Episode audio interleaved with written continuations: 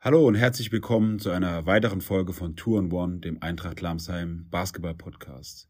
In unserer neunten Ausgabe geht es um eine unglaublich wichtige Position im Profisport, die häufig viel zu wenig gewürdigt wird. Genau darum beschäftigen wir uns in dieser Folge intensiv mit dem Job des Co-Trainers im Profisport. Neben drei Co-Trainern aus unterschiedlichen Sportarten habe ich auch mit einem Cheftrainer gesprochen, der noch vor kurzem Co-Trainer seiner Mannschaft war. Zu den Interviews der Trainer kommen noch zusätzlich Sichtweisen von Spielern und Cheftrainern, um wirklich klar deutlich zu machen, wie wichtig der Co-Trainer für den Erfolg einer Mannschaft wirklich ist. Bevor ich auf die Person im Einzelnen eingehen werde, möchte ich mich hiermit nochmal ganz herzlich bei allen Beteiligten bedanken. Es ist wirklich nicht selbstverständlich, sich innerhalb seiner Mittagspause oder auch in der stressigen Arbeitswoche Zeit zu nehmen, um für einen kleinen Basketball-Podcast ein Interview zu geben.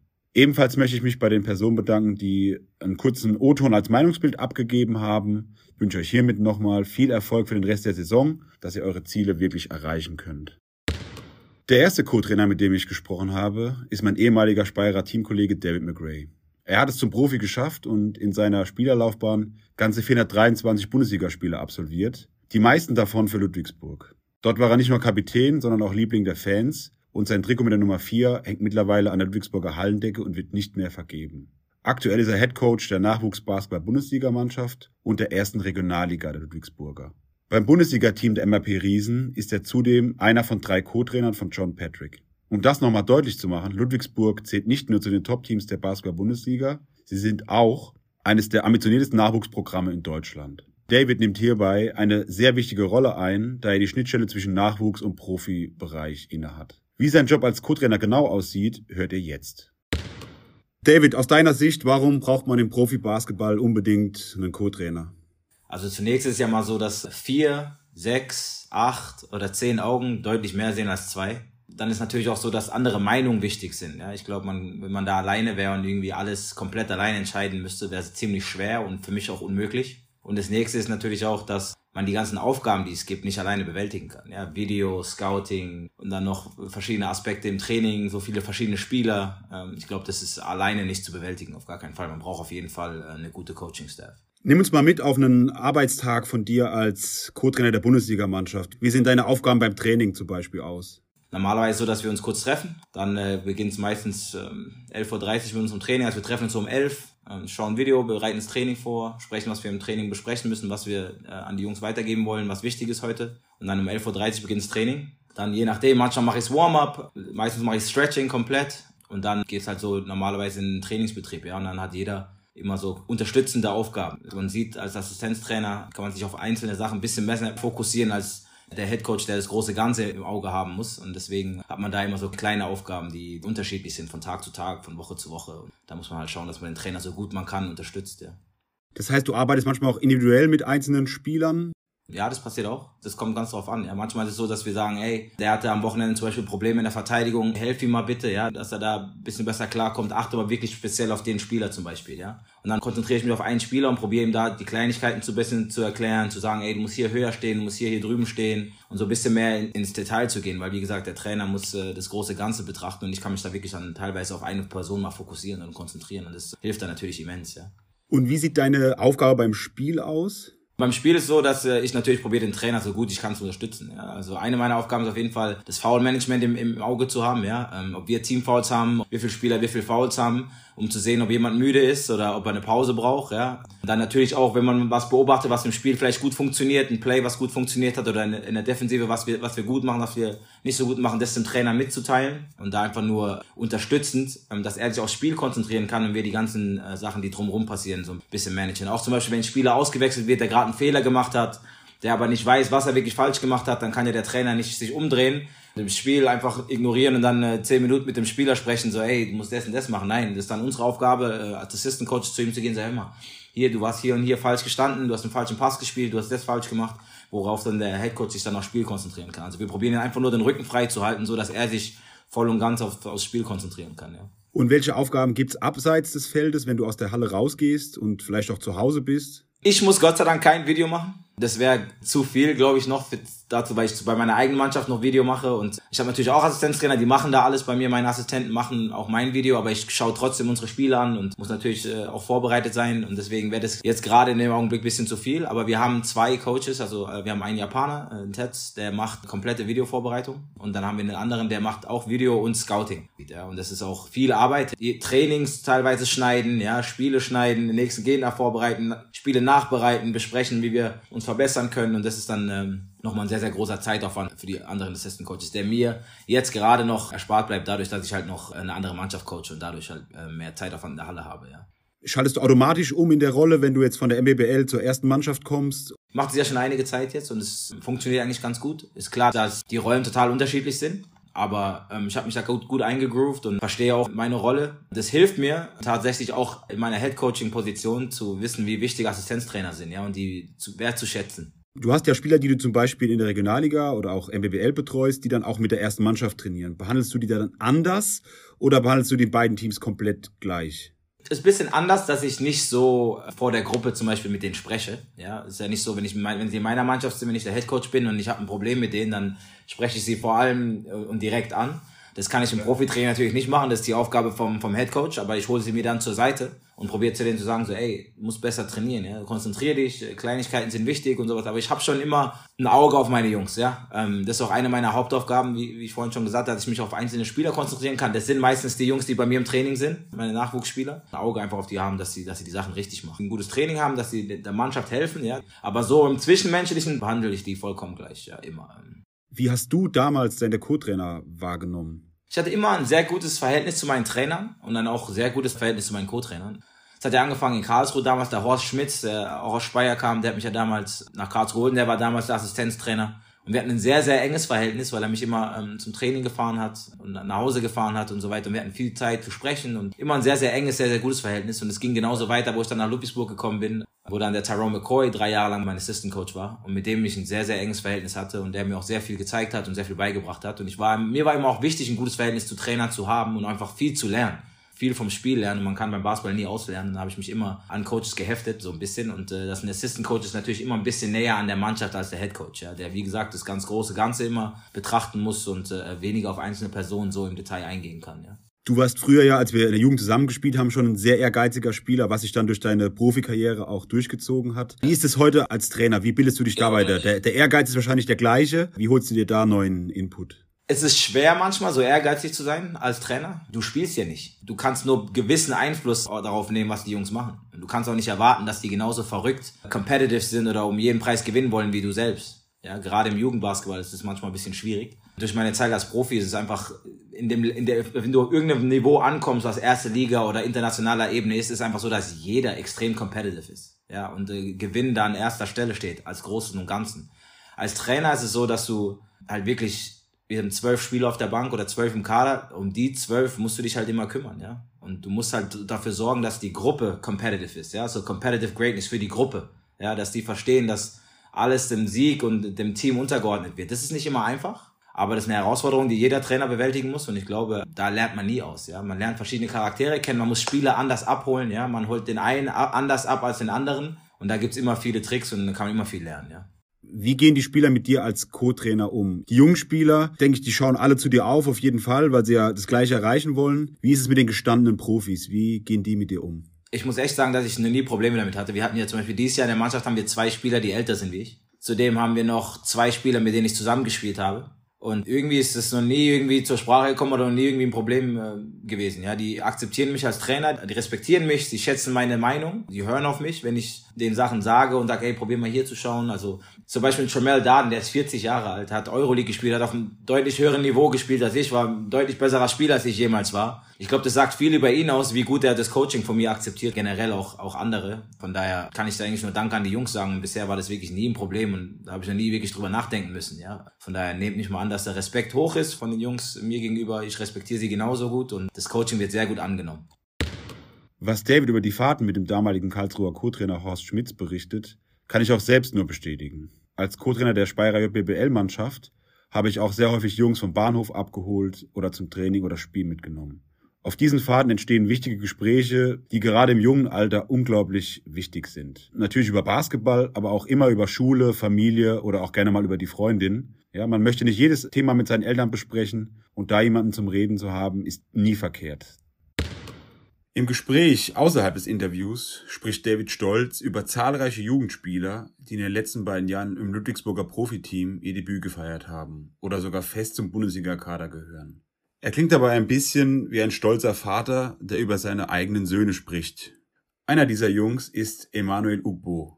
Er erlebt David als MBBL Head Coach und als Assistenztrainer im Bundesliga-Team. Wie er als Spieler David in unterschiedlichen Rollen wahrnimmt, hört ihr jetzt. Whenever I'm in pro practice, Coach David always tries to help me out, and even when I do something wrong, he explains to me what I could do better the next time, and he helps to stay, uh, helps me to stay confident. When I do something correct, he's happy, and he makes sure that everyone knows that I made a good defensive stop or I grabbed a difficult rebound, etc. In the NBBL, he always tries to push me to my limits so I keep getting better. Of course, the level in the NBBL is not as high as a professional team, so they have to go even more than 100% to improve, and he makes sure that happens. There, he's way harder on me because we both expect more from me. But what makes it easier is that he gives us a lot of freedom to play on the court, and we are allowed to do almost everything. Wie man sich vorstellen kann, ist Davids Woche vollgepackt mit Basketball. Seine Kinder und seine Frau müssen, wie er mir im Gespräch berichtet, zu seinen Spielen kommen, wenn sie ihn am Wochenende sehen wollen. Drei Spiele pro Wochenende oder drei Trainingseinheiten am Tag sind keine Seltenheit bei ihm. David gehört für mich zu der Sorte Co-Trainer, die an der Seite eines erfahrenen Headcoaches lernen, um selbst einmal ein Profiteam zu trainieren. Ich bin gespannt, wo seine Reise als Trainer noch hingehen wird. Der zweite Co-Trainer, mit dem ich gesprochen habe, ist Julian Hübner. Er führt seine Funktion hauptberuflich aus und ihn würde ich persönlich als den geborenen oder auch perfekten Co-Trainer bezeichnen. Angefangen hat er im Nachwuchsleistungszentrum des Karlsruhe SC. Dort hat er auch Tim Walter kennengelernt und ihm bei der U19-Bundesligamannschaft assistiert. Die beiden erreichten gemeinsam das Halbfinale der deutschen A-Jugendmeisterschaft und sind seitdem auch wirklich gut befreundet. Als Tim Waller dann im letzten Sommer einen Vertrag als Cheftrainer beim Hamburger SV unterzeichnete, hat er natürlich seinen Freund Julian angerufen und gefragt, ob dieser nicht auch in Hamburg mit ihm zusammenarbeiten möchte. Eigentlich hatte Julian in der aktuellen Saison den Verbandsligisten SV Rülsheim als Cheftrainer betreut. Bei dieser interessanten und spannenden Anfrage war es aber verständlich, dass er sich dann doch für den HSV entschieden hat. Da Julian mit mir Lehramt in Landau studiert hat und wir ebenfalls zusammen das Referendariat absolviert haben, war er natürlich bereit, mit mir über seine Arbeit zu sprechen. Von ihm wollte ich natürlich unter anderem wissen, warum man im Profifußball unbedingt einen Co-Trainer braucht. Es muss halt alles auch bestmöglich ausgeführt werden, ja, immer nah an der Perfektion. Die kleinen Unterschiede machen manchmal aus, ob du erfolgreich bist oder nicht. Und das schaffst du alleine oder sogar nur mit einem Co-Trainer im Fußball bei weitem nicht. Zumindest nicht das Beste herauszuholen. Und dann brauchst du Unterstützung jetzt nicht nur außerhalb mit Leuten, die sich um, um andere Dinge kümmern, vor allem auch ja, enge Vertraute und das ist die Aufgabe oder sind die Aufgaben eines Co-Trainers. Was ist da genau dein Aufgabenbereich bei Training, Spiel oder auch außerhalb des Platzes? Die meisten Vereine jetzt in der zweiten, aber auch in der ersten Liga haben zwei Co-Trainer und haben dann eher noch zusätzliche, wie kannst du Co-Trainer ne-, nennen oder Spezialisten wie ähm, Athletik oder Reha-Trainer oder vor allem auch ein größeres Analyse-Team. Bei uns, wir haben quasi drei Co-Trainer plus Reha und Athletik weil quasi der eine Co-Trainer hauptsächlich sich auch um die analytischen Dinge kümmert, ist trotzdem auch mit auf dem Platz. Also bei uns ist es, es gibt klare Gruppen oder klare Aufteilungsgebiete und Dinge, die wir gemeinsam entscheiden. Heißt Trainingsgestaltung, wie läuft das Training ab, welche Schwerpunkte setzen wir, wir trainieren relativ viel in Gruppen. Das sind ja, Aufbau, Nachbereitung, das sind so Aufgaben, die wir alle drei Co-Trainer uns teilen was ja eigentlich die Hauptaufgabe sein sollte eines Co-Trainers. Nur ja, gibt es noch ganz, ganz viele Dinge außenrum, wie ich schon angedeutet habe. Und da ist bei mir zum Beispiel eine ganz, ganz wichtige Geschichte. Ich bin so das Verbindungsglied zum Nachwuchs, zum NLZ, zu Horst Rubisch, der bei uns das Nachwuchsleistungszentrum hier direkt am Stadion vor Ort leitet und ist vielleicht bei dem einen oder anderen Co-Trainer eher so ein bisschen, ach, es muss mich da um die Jugend kümmern. Aber da ich selbst aus dem Jugendbereich beim KSC komme, ist es für mich wirklich eine Herzensangelegenheit. Das heißt, ich bin fast jeden Tag drüben, habe da ganz engen Austausch mit U19 Uli Kirch oder unserer U21 mit Pitt Reimers. Und es spiegelt sich dann auch bei uns natürlich in den Jungs wieder, die bei uns mittrainieren. Wir haben viele junge Spieler, die reinschnuppern, aber die auch schon angekommen sind, die auch auf dem Transfermarkt jetzt sehr interessant sind. Und das macht mir einen Riesenspaß und gibt natürlich dem Verein und den Fans außenrum natürlich auch eine viel höhere Identifikation, wenn da viele junge Spieler mit drin sind. Also das ist so mein Hauptaufgabengebiet. Dadurch, dass ich ja beurlaubter Beamter bin, auch sehr strukturiert und habe dann auch viel mit dem Teammanagement zu tun. Planen so auch die Trainingsgestaltung über die Monate hinweg, überlege, wie es am meisten Sinn macht zu trainieren, aus trainingswissenschaftlichen Gründen, aber auch aus logistischen Gründen, weil wir natürlich viel unterwegs sind bei Auswärtsspielen. Wann macht es Sinn zu trainieren? Wann fliegen wir? Wann fliegen wir zurück oder wann fahren wir zurück? Wann machen wir Schwerpunkte? Auch da mit den Athletiktrainern zusammensitzen, müssen wir vielleicht ein bisschen weniger machen, ein bisschen mehr machen. Das ist so Orga-Kram, was mich auch sehr betrifft. Wir haben mit Filip Tapalovic einen anderen Co-Trainer, ein ehemaliger Profi, der, ich glaube, so um die 150 Bundesligaspiele gemacht hat. Und der ist unser, unser Standardexperte. Ist immer gut, wenn man auch einen Ex-Profi mit im Team hat, um den Jungs auch so ein bisschen aus, ja, aus eigener Erfahrung berichten zu können. Und mit Merlin Polzin, der bei uns das analytische Ass ist, das ist quasi so unser Dreigestirn, der Co-Trainer hier beim HSV. Du hast jetzt sehr genau die Trainingsarbeit beschrieben. Wie sieht dein Job beim Spiel aus? Was ist da deine Aufgabe? Der Spieltag ist auch wiederum sehr, sehr komplex. Kommt immer wieder darauf an, sind es Heimspiele, sind es auswärts, spielen wir mittags, spielen wir abends. Deswegen auch da gibt es große Unterschiede. Wenn wir jetzt vom normalen Heimspieltag ausgehen, am Mittag kommt darauf an, wie viele Jungs nicht im, im Kader sind. Dann habe ich morgens nochmal mit denen ein kurzes Aufgalopp, damit die auch die Trainingseinheit haben was die anderen dann am Spieltag haben. Das heißt, ich kümmere mich da erstmal um die Jungs, die nicht im Kader sind. Zum Spiel dann hin bin ich der Erste, der, der draußen ist, der die Dinge aufbaut. Das mache ich mit dem Athletiktrainer zusammen. Dann geht's viel um Individualgeschichten nochmal. Da bin ich nicht immer an vorderster Front, weil die Standards dann eher mit Philipp besprochen werden. Da wird nochmal überlegt, welche Position wird von wem besetzt, wer rückt vielleicht neu in die Mannschaft und kann sich dann nicht mehr so gut dran erinnern oder wer braucht dann nochmal ein bisschen Rückendeckung. Es geht dann ganz oft auch darum, den Jungs nochmal ein gutes Gefühl zu geben. Ja, man kennt seine Pappenheimer, wem muss man vielleicht ein bisschen Selbstbewusstsein ins Gedächtnis rufen, eben nochmal stark reden, wen muss man einfach nochmal kurz einen Klaps auf den Po geben, einfach den Jungs ein gutes Gefühl zu geben und sie dann beim Warmmachen derart zu pushen und so vorzubereiten, dass er bestens präpariert dann in die 90 Minuten starten. Während des Spiels haben wir da auch eine unterschiedliche Aufteilung. Unser einer Co-Trainer, der sich um die Analyse kümmert, ist die erste Halbzeit mit dem Headset oben auf der Tribüne und beobachtet das Spiel von der Schrägluftbildperspektive und ist aber ständig mit uns über den kleinen Mann im Ohr verbunden. Wir tauschen uns während des Spiels die ganze Zeit aus, haben auch ein, ein Tablet, Philipp und ich haben ein Tablet vorne dran und können uns die unterschiedlichen Szenen nochmal angucken und besprechen das quasi mit unseren Analytikern, um das dann in der Halbzeit auch vorzubereiten. Der ist dann immer ein paar Minuten vorher noch in der Kabine und bereitet ein bisschen was vor. Das besprechen wir dann im Trainerteam,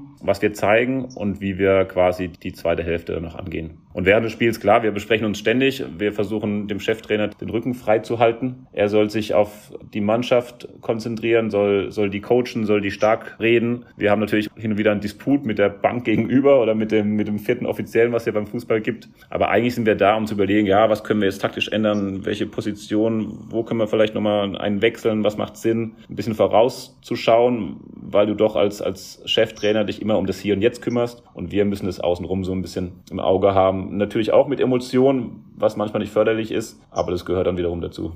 Du hast jetzt schon ganz genau die Arbeit beschrieben. Wenn ihr kommuniziert jetzt vielleicht außerhalb des Spiels, gibt's da eine Trainerteam, WhatsApp-Gruppe oder wie kommuniziert ihr da genau?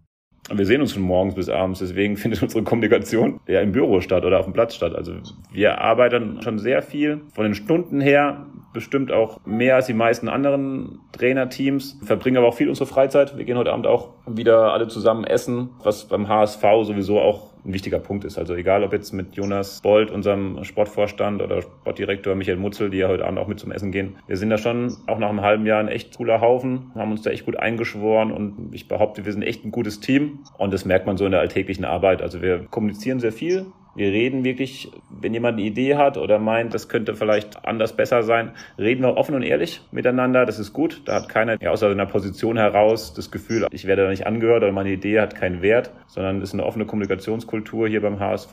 Und das ist gut so und das macht auch Spaß.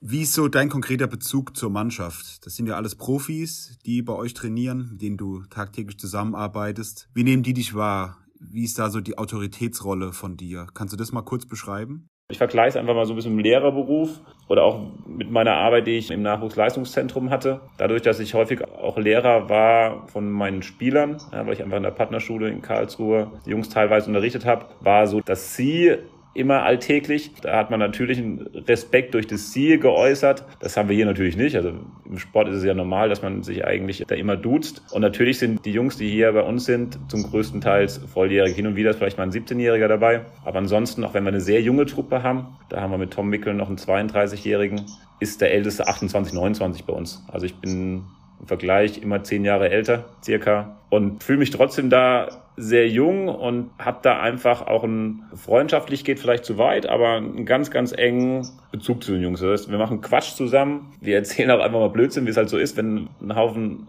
junger Männer den ganzen Tag zusammenhängt. Da ist klar ein Respekt da. Das ist ja auch eine professionelle Ebene. Die Jungs wissen, wie sie, wie sie mit uns umzugehen haben.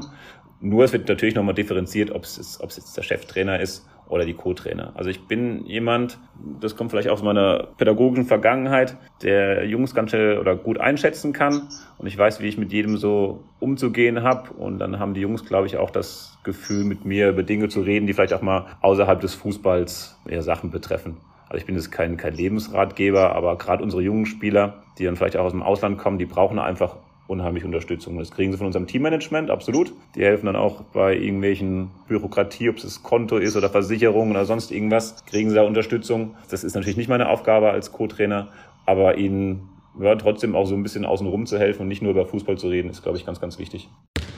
Genauso wie David McRae ist Julian ebenfalls das Verbindungsstück zum Nachwuchsbereich und unglaublich wichtig für den HSV, der diese Saison verstärkt auf junge Spieler setzt. Man hört auch bei ihm eine enorme Begeisterung und Leidenschaft für seine Funktion. In einem Gespräch mit der Rheinpfalz im Januar zeigt er sich besonders stolz auf die Entwicklung des Hamburger Eigengewächses Farid Alidou, der sich einen Stammplatz bei den Hanseaten erarbeiten konnte. Was Cheftrainer Tim Walter genau an Julian schätzt, hören wir jetzt. So, jetzt von mir, Jule. Ja, nicht nur, dass du ein außergewöhnlicher Mensch bist, sondern auch ein absoluter Fußballfachmann. Darum glaube ich auch, verstehen wir uns fast blind in der Hinsicht, dass wir uns einfach ohne Worte natürlich dann auch verstehen, ja, uns anschauen und dann ja, wissen, was der andere meint und was der andere denkt. Jule weiß genau, dass er mir unterschwellig Dinge eintrichtern kann, ohne irgendwie äh, mir recht zu geben. Und das macht er schon sehr, sehr gut. Er ist ein absolutes Organisationstalent. Zudem äh, ist er ein ausgesprochen guter Pädagoge, ja, was er natürlich auch gelernt hat. Ab und zu fällt er in dieses Schema zurück, aber das ist eher sehr witzig und ja, macht einfach jeden Tag Spaß mit ihm zu arbeiten und Jule, bleib einfach wie du bist. Du bist ein wunderbarer Mensch. Von daher verstehen wir uns so gut und äh, harmonieren auch bei der Arbeit so gut zusammen. Also von daher, ich höre auf deine Ratschläge. Du weißt, nicht immer, aber sehr, sehr häufig. Die Freundschaft und das blinde Verständnis zwischen Cheftrainer und Co-Trainer ist einfach nicht zu ersetzen. Die Sportbild hat Julian wegen seiner pädagogischen Ausbildung einmal ziemlich überspitzt als Wutregulator für Tim Walter bezeichnet. Hierbei muss ich auch auf meinen ehemaligen Speyerer Co-Trainer Matthias Grunberg zu sprechen kommen.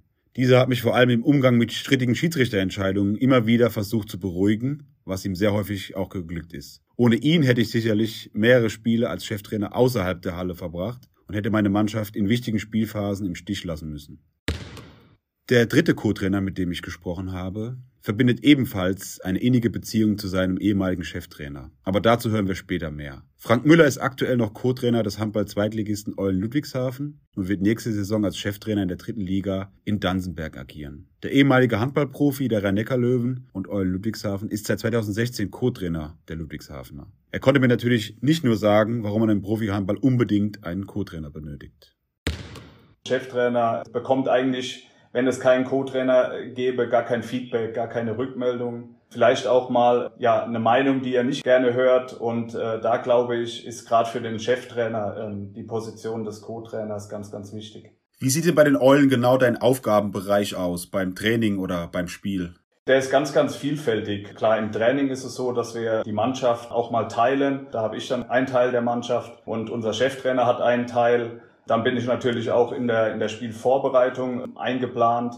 Auch dann im, im taktischen, wenn wir in der Halle sind, bin ich dabei. Während dem Spiel habe ich die Statistik, die ich führe, die ich dann auch äh, nach den Spielen in eine große Statistikdatenbank führe. Ja, auch außerhalb des, äh, des Feldes äh, bin ich natürlich auch Ansprechpartner für Spieler und auch für die Geschäftsführung.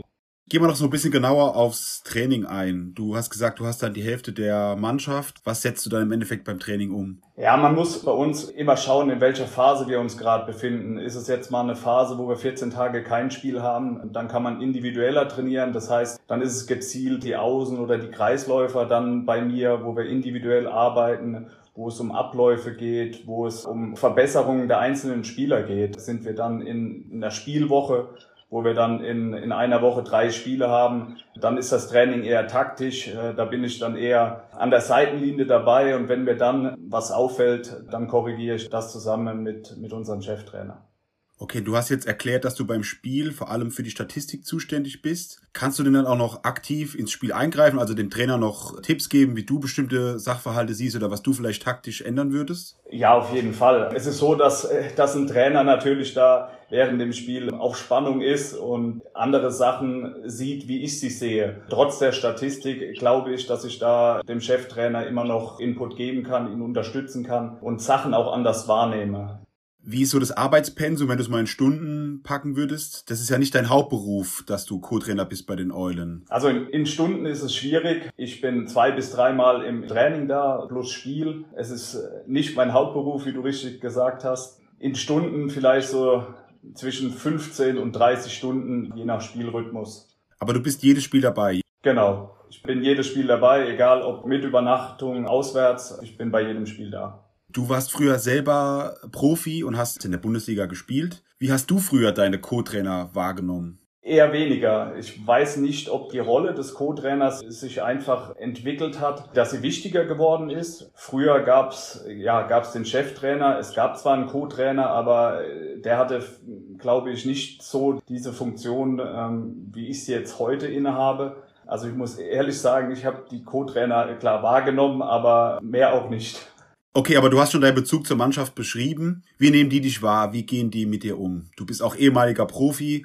Hat man da Vorteile in der Autorität? Klar, wenn du irgendwie Bundesliga gespielt hast oder selber mal Profi warst, dann, dann hilft dir das vielleicht ein Stück weit bei deiner Rolle als ja. Co-Trainer. Aber die Jungs merken relativ schnell, inwieweit du taktisch was drauf hast oder sie weiterentwickeln kannst. Da zieht nicht nur irgendwie, du hast 300 Bundesligaspiele. Da sind es dann andere Werte, die dich bei der Mannschaft ankommen lassen, wie jetzt nur, ah, der hat irgendwann mal Bundesliga gespielt. Also das merken die Jungs relativ schnell, ob du da was auf dem Kasten hast oder nicht.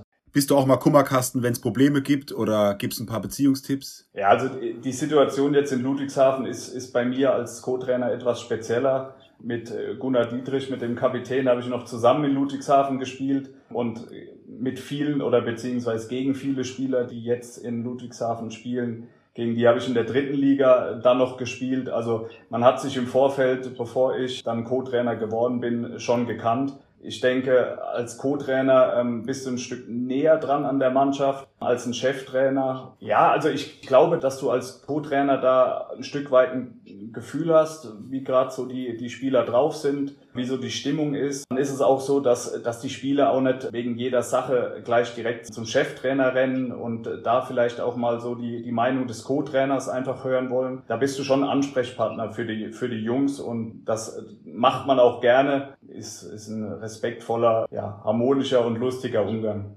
Du hast selbst beschrieben, dass du jetzt bei drei Trainingseinheiten dabei bist und bei den Spielen. Wie läuft dann die Kommunikation bei euch im Trainerteam ab? Wenn dir irgendwas einfällt, was du vielleicht gerne verändern, verbessern würdest, wie kommuniziert ihr dann im Trainerteam? Wir telefonieren, dann ist die Kommunikation auch noch über WhatsApp. Je nachdem, wie es bei mir halt auch beruflich ist, tauschen wir uns da aus. Und ansonsten besprechen wir uns dann halt ähm, im Training oder vor den Spielen. Inwiefern würdest du sagen, hat dein Wort Gewicht, wenn es jetzt zum Beispiel um neue Spieler geht oder äh, um Taktik geht? Ist das so, dass der Cheftrainer alleine entscheidet oder hast du da auch ein gewisses Gewicht bei den Entscheidungen? Da zählt auch schon meine Meinung. Klar, unterm Strich entscheidet dann der Cheftrainer. Aber die Meinung wird gehört, wird akzeptiert und durchaus so, dass, dass ich da Mitspracherecht habe. Du wirst ja bald oder in der neuen Saison selber Cheftrainer in Dansenberg in der dritten Liga. Was erwartest du da von deinem zukünftigen Co-Trainer? Ich habe noch gar nicht persönlich mit ihm gesprochen, aber wenn er den Podcast ja jetzt hört, dann, dann weiß er, was auf ihn zukommt. So wie ich es eigentlich schon beschrieben habe, es ist wichtig, dass, dass ich als Cheftrainer mich auf meinen Co-Trainer verlassen kann, dass er loyal mir gegenüber ist, dass er ehrlich ist, auch mal ein paar kritische Worte hat, so dass ich mich auch ein Stück weit weiterentwickeln kann. Und im Hinblick auf die Aufgaben, klar wird es mal sein, dass wir auch in, in, in zwei Gruppen trainieren. Die Statistik würde ich ihm gerne auch anvertrauen, dass wir als Team einfach funktionieren und das ist mir, das ist mir wichtig, ja. Und was nimmst du aus deiner Erfahrung als Co-Trainer mit, um dann nächste Saison als Cheftrainer erfolgreich zu sein? Man muss authentisch sein. Also man braucht sich da nicht zu verstellen. Man muss den Jungs Spaß vermitteln an dem, was sie, was sie machen. Auch wenn die Trainingseinheiten manchmal vielleicht etwas härter sind. Aber ja, die Zeit in, in Ludwigshafen, ähm, die hat mich schon sehr, sehr geprägt als, als Co-Trainer. Und da werde ich schon vieles mitnehmen.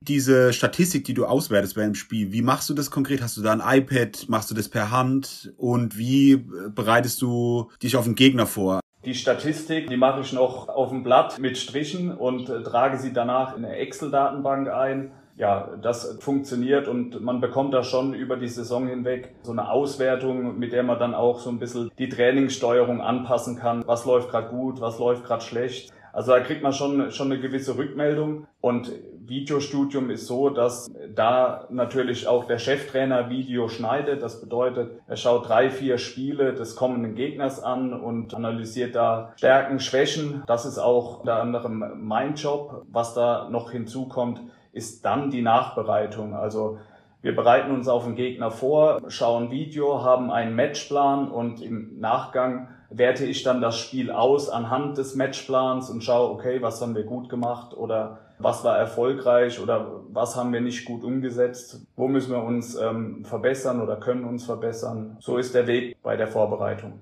Was steht denn auf dieser Statistikauswertung? Also was wird da alles abgehakt oder in Form von Strichen eingetragen? Da wird ausgewertet natürlich die Wurfeffektivität der einzelnen Spieler, ja, und dann ähm, zum Beispiel wird notiert, wie viel Zeitstrafen ähm, die Spieler bekommen, wie viel sie rausholen, ob sie sieben Meter für uns rausholen, ob sie einen verursachen, wie viel technische Fehler sie haben, dann die Sondersituation, wie effektiv wir da sind, wenn wir in Überzahl spielen oder in Unterzahl spielen. Das Ganze wird dann ausgewertet und gibt dir dann auch so ein bisschen Hinweis, wo du anpacken musst oder was du, was du trainieren musst. Wie die Spieler der Eulen Frank als Co-Trainer wahrnehmen, hat mir der frisch gebackene DHB-Nationalspieler Hendrik Wagner erzählt.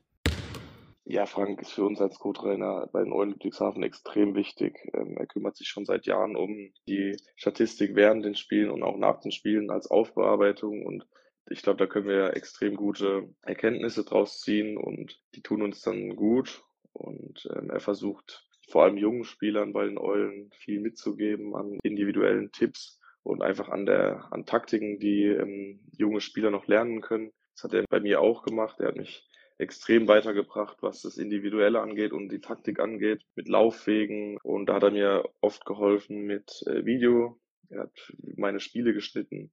Er hat mir Szenen gezeigt, die wir dann zusammen besprochen haben, was ich gut gemacht habe, was ich mal schlecht gemacht habe. Und ich glaube, das tut jedem jungen Spieler gut, aber auch Frank als Typ ist ähm, für uns sehr, sehr wichtig. Und ich glaube, da kann jeder Verein sich glücklich schätzen, wenn er ihn als Trainer dann hat oder auch wir jetzt als Co-Trainer jahrelang.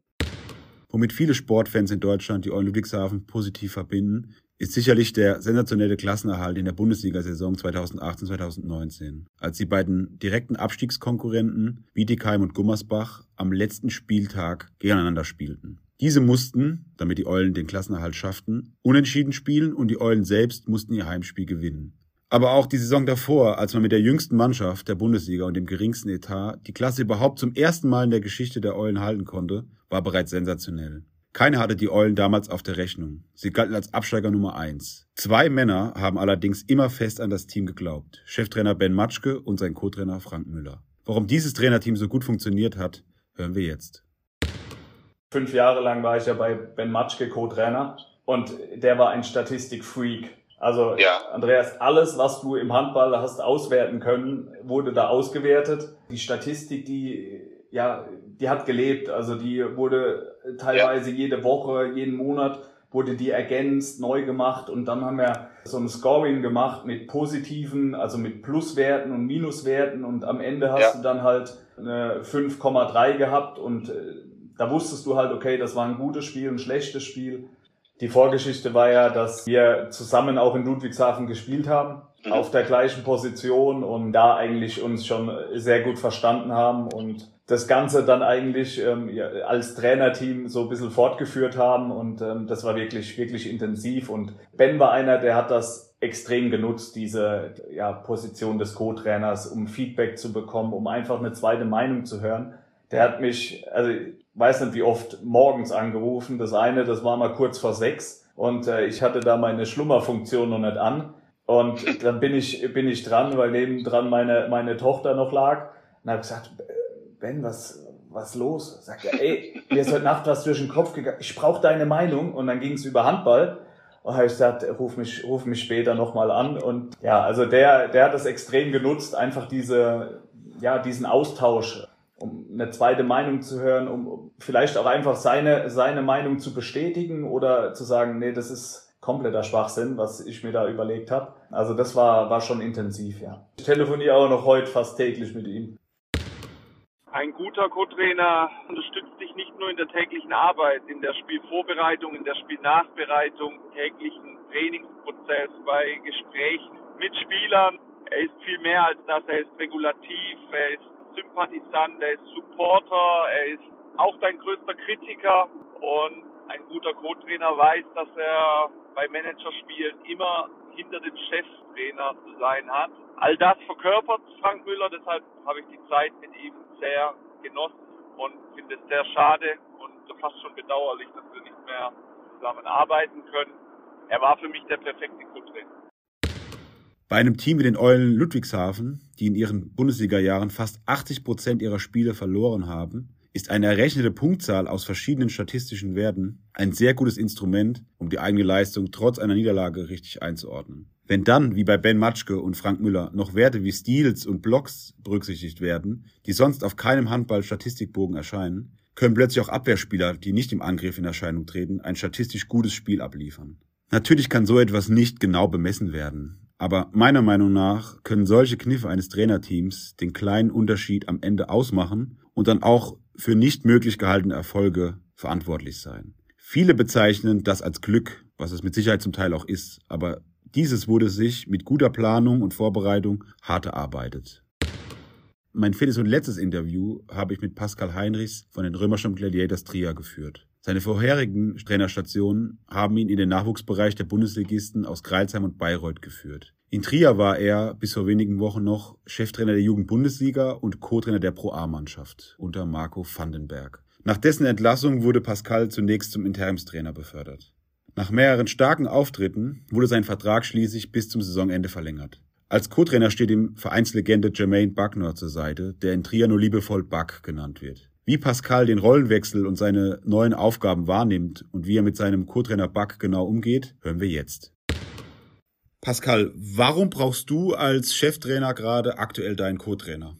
Ich glaube, man muss gucken, was hat man für einen Assistenztrainer und wie kann man seine Stärken nutzen. Und Buck ist jemand, er hat sehr gute Instinkte. Er weiß dann oft noch nicht zu 100 Prozent, wie er das ins Training dann einbauen kann. Aber genau das mache ich. Ich glaube, die Hauptaufgabe momentan besteht eigentlich darin, Kleinigkeiten abzunehmen und mir einfach einen Spiegel vorzuhalten und auch mir Feedback zu geben, wie ich das Training mache, wie wir als Mannschaft spielen, dass man mit seiner Diskussion, dass man die nicht immer mit sich selbst hat, sondern ja, auch, auch mit jemandem anders einfach. Das heißt Austausch, würde ich sagen, und viele Kleinigkeiten abnehmen, insbesondere Schreibarbeit. Wie hat sich dein Aufgabenbereich konkret verändert, wenn man das jetzt mal auf Training und auch Spiel bezieht? Im Training habe ich nicht so viel geleitet, eigentlich nur die Gegnervorbereitung gemacht und jetzt muss ich das komplette Training leiten. Das ist schon ein Riesenunterschied, das Training vorzubereiten und zu halten. Das hatte ich davor nicht. Davor hatte ich nur ein paar Tage vorm Spiel, sind wir durchgegangen, was die Gegner machen. Das war meine Veränderung im, im Training. Im Spiel ist Riesenveränderung, wie man sich, glaube ich, vorstellen kann. Ja, als Co-Trainer achtet man auf ganz andere Sachen. Man achtet darauf, was für Plays die Gegner laufen, was für Systeme, wie sie die Sachen auch nennen. Und du machst ja nicht so viel Sorgen zum Beispiel um, um Auswechslung. Ich meine, Basketball wird viel gewechselt. Das kriegt man zwar auch mit und kriegt dann ein Gefühl für, aber da guckt man nicht so extrem drauf. Ja, man guckt eher, ja, wie viel Fouls haben die, du guckst das Ganze statistische an. Und als Cheftrainer, wenn du vorne stehst, ja, da ist viel mehr Adrenalin in dir. Du musst dich auch mit Schiedsrichtern beschäftigen und die Emotionen drinne haben und du hast eine viel stärkere Kommunikation zu den Spielern. Wie sieht es denn aus, wenn es aus der Halle rausgeht, wenn du zu Hause bist zum Beispiel? Machst du dir jetzt mehr Gedanken über das Spiel oder über deine Mannschaft? Was hat sich da konkret verändert? Naja, ich habe Bisher noch keinen Podcast gemacht. Das hat sich schon mal verändert. Ich habe insgesamt mehr Leute, die was von mir möchten. Da steht man einfach mehr im Vordergrund. Das heißt, Fragen beantworten ist ein Ding, ja, was ich einfach mehr machen muss. Und ich glaube, vorher war das sehr klar, was ich machen musste. Da war Gegnervorbereitung und das waren meine Gedanken. Wo liegen da die Schwächen? Wie, wie können wir das nutzen? Jetzt glaube ich, das Ganze ist einfach viel größer. Ne? Ich überlege mir, was können wir in der Offense verändern, was für, was für Systeme können wir laufen. Ich mache auch noch eine Nachanalyse. Das habe ich als Co-Trainer nicht gemacht. Da war ich immer schon mit dem nächsten Gegner sozusagen beschäftigt. Es sind viel mehr Kleinigkeiten. Jetzt bin ich gerade am überlegen, ob wir nicht vielleicht in der Umkleidekabine die Sitzordnung ändern. Ist nur ein Gedanken, habe auch noch nicht entschieden, ob, ob wir es machen oder nicht. Das sind ganz viele Kleinigkeiten, wo man glaubt, okay, wie können wir das optimieren? Genauso verletzte Spieler, da bin ich auch mehr drin. Wann kommen die wieder? Ich muss mit den Physios reden. Ja, wie kommen die wieder? Wie lange dauert das? Wie kann ich die einsetzen? Solche Sachen, das hatte ich vorher nicht. Bemerkst du eine Veränderung, wie die Mannschaft dich wahrnimmt?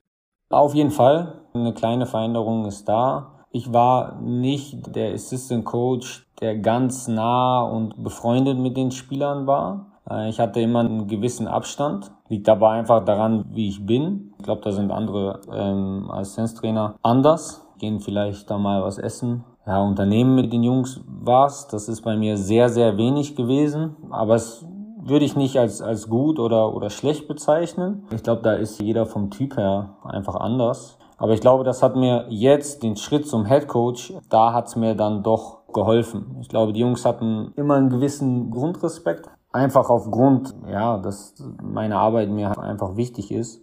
Und das gemeinsame Ziel ist, dass wir besser werden. Und das war vorher so als Co-Trainer. Und das hat sich jetzt nicht großartig geändert. Deshalb habe ich gar nicht so einen großen Unterschied in der Wahrnehmung von den Spielern gemerkt, muss ich ehrlich sagen. Wie kommuniziert ihr genau im Trainerteam? Was passiert da, wenn es nicht gerade in der Halle stattfindet?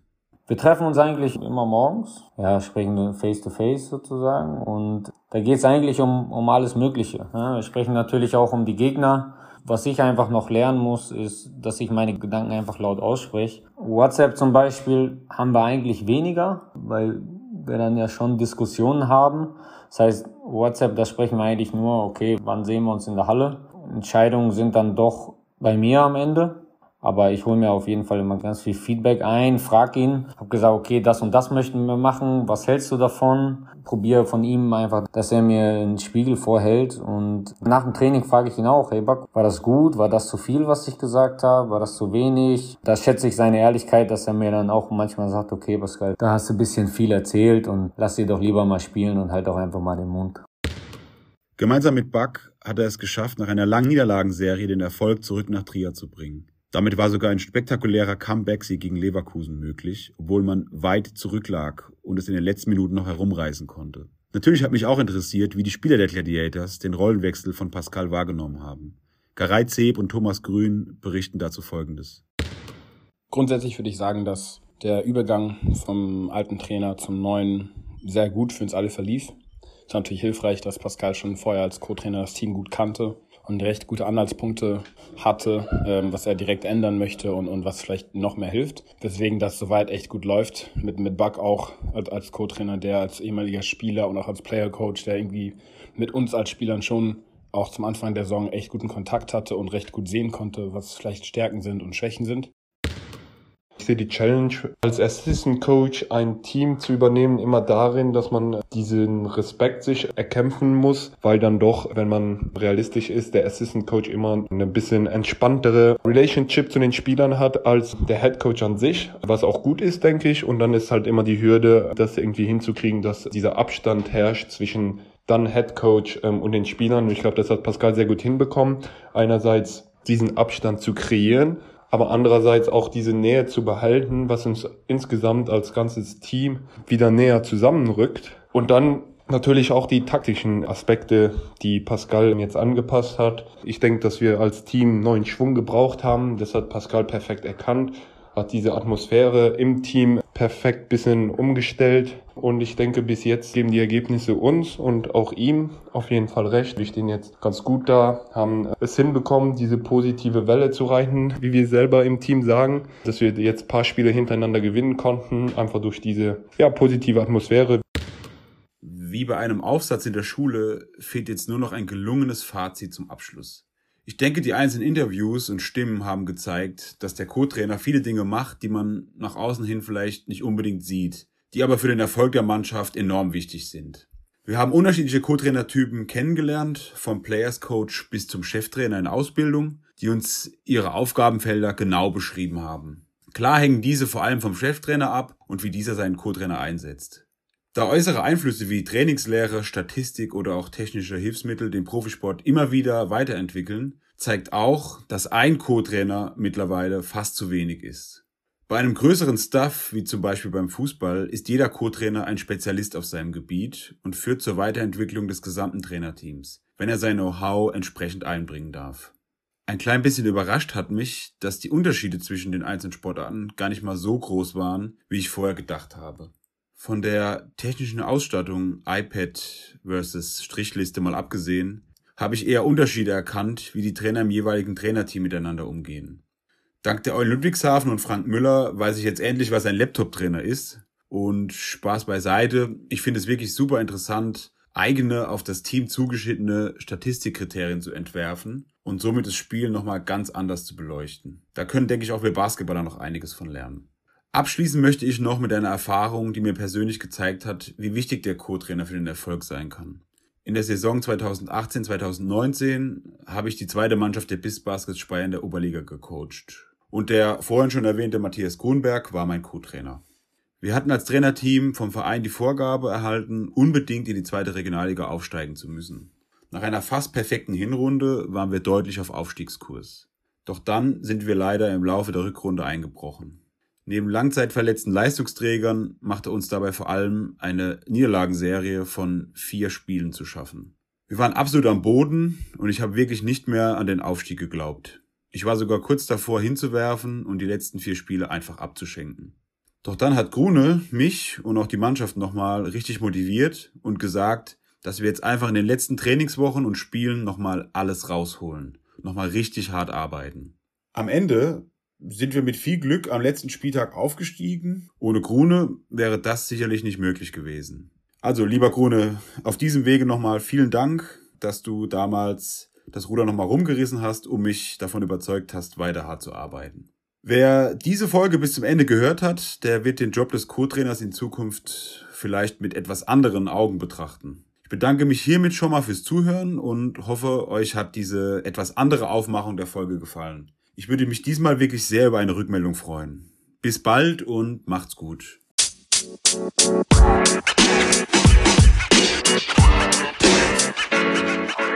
man. You know, man.